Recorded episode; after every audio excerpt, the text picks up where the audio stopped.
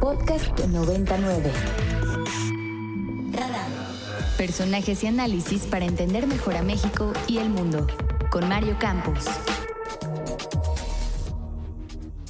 Bueno, eh, vamos a platicar con el senador Germán Martínez, integrante del Grupo Plural. Senador, ¿cómo está? Muy buen día.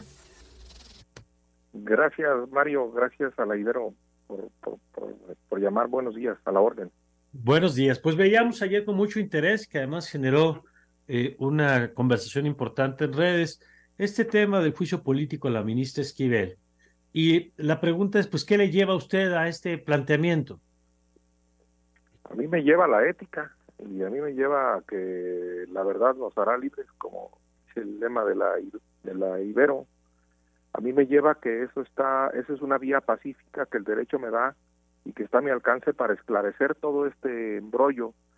Y me lleva también la idea de que no debe haber impunidad para un juez en un Estado de Derecho y que eh, la buena reputación, la probidad y la honorabilidad, estas tres palabras que quiero repetir, buena reputación, probidad y honorabilidad, son exigencias que la Constitución, no yo, le piden a quien se desempeña como ministro.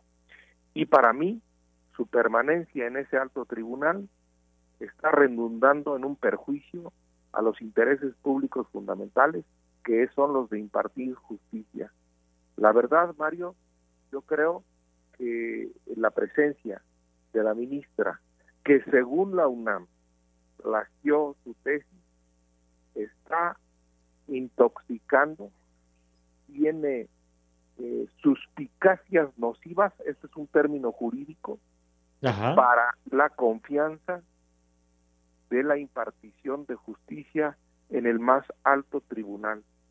Tenemos la oportunidad los ciudadanos de presentar un juicio político. No se necesita ser senador ante la Cámara de los Diputados para que se esclarezca y se mande llamar a la maestra, al rector, al notario, a la fiscal de la Ciudad de México, a toda la bola de gente que unos han mentido, mm. sin lugar a dudas.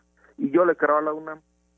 Entonces, lo primero que, que, que digo es, y quiero aclararlo, es, hay un título que ese es un grado académico que da autónomamente la UNAM. Y hay un registro en la SEP de profesiones que me dan una constancia y que se llama cédula. Entonces, ¿se puede anular el título en la UNAM? Sí. ¿Se puede cancelar la cédula? Sí. Y, se puede inhabilitar temporalmente a la ministra? Sí, lo pueden hacer los jueces y no lo han hecho. ¿Y se puede destituir a la ministra? Sí, con un juicio político como el que enderecé el día de ayer.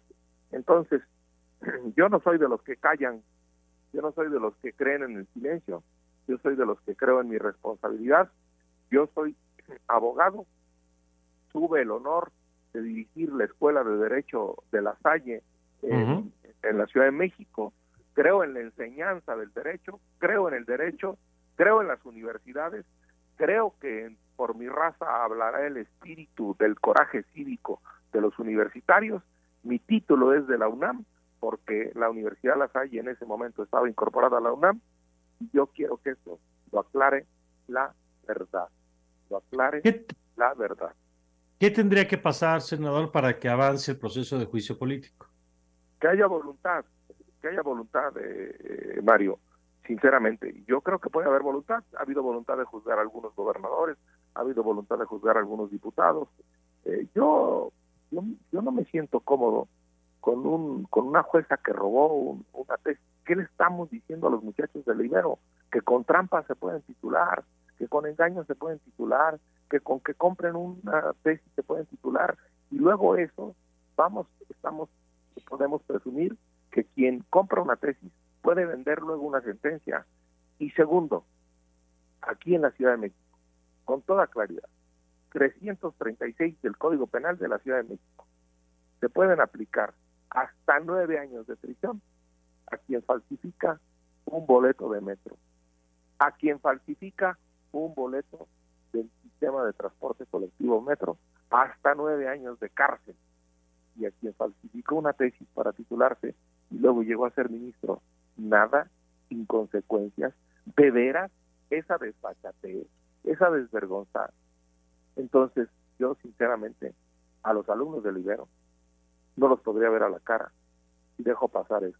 Yo a los alumnos del Ibero no los podría reprobar si fuera yo su maestro y dejar pasar esto como funcionario público y levantar la voz y dejar un testimonio. Si procede o no, ya no es mi responsabilidad. Yo ha dicho ha dicho senador el presidente eh, López Obrador que primero ha, ha dicho por ejemplo errores de juventud, ha dicho que hay cosas más graves y ha dicho que es una consigna política esto. Sí, en la conducta original puede haber un error de juventud que se tiene que pagar, porque luego ese error condujo y la Constitución exige que se tenga título con 10 años de juventud para ocupar el cargo de ministro. Pero luego ha mentido. Luego ha mentido en su conducta en sede judicial el 2 de enero pasado. El día que se eligió a la ministra Norma Piña como ministra de la Corte, tomó la palabra y ahí dijo que la fiscalía, y ahí dijo que, que ella hizo la tesis, y ahí dijo una serie de cosas que la UNAM dice que no, que la FES Aragón en el Comité de Ética e Integridad Académica ha dicho que no. No podemos dejar al plagio así nada más. Hay investigaciones en la UNAM sobre los escritores fantasmas, sobre la compra de tesis de grado, sobre las falsas autorías, sobre el abuso de tutores, sobre las falsas editoriales del investigador Héctor Vera de la UNAM que exige que haya castigo. Hay en la UNAM un documento firmado por Rosa Beltrán, Guillermo Estrada, José Francisco Valdés García, Diego Al Vital y Frida Zacaula sobre plagio y ética y dice que debe haber consecuencias jurídicas al plagio. Entonces hay una preocupación en la UNAM, hay una preocupación en las universidades porque no se falsifique, no se engañe, no se mienta, no se roba, porque entonces estamos poniendo al delito por encima de la honorabilidad. Y eso estoy seguro que ni en la Ibero ni en ninguna universidad seria, y menos en la Universidad Nacional, se puede admitir. No estoy tranquilo con que la universidad ponga el delito por encima de la honorabilidad y que el presidente diga misa. Gracias, senador, como siempre, por tomarnos esta llamada. Al contrario, Mario, muy buenos días. Un saludo a la Buenos días. Es el senador Germán Martínez, integrante del Grupo Plural. ¿Qué piensa usted de este tema? Para más contenidos como este, descarga nuestra aplicación disponible para Android y iOS o visita ibero909.fm.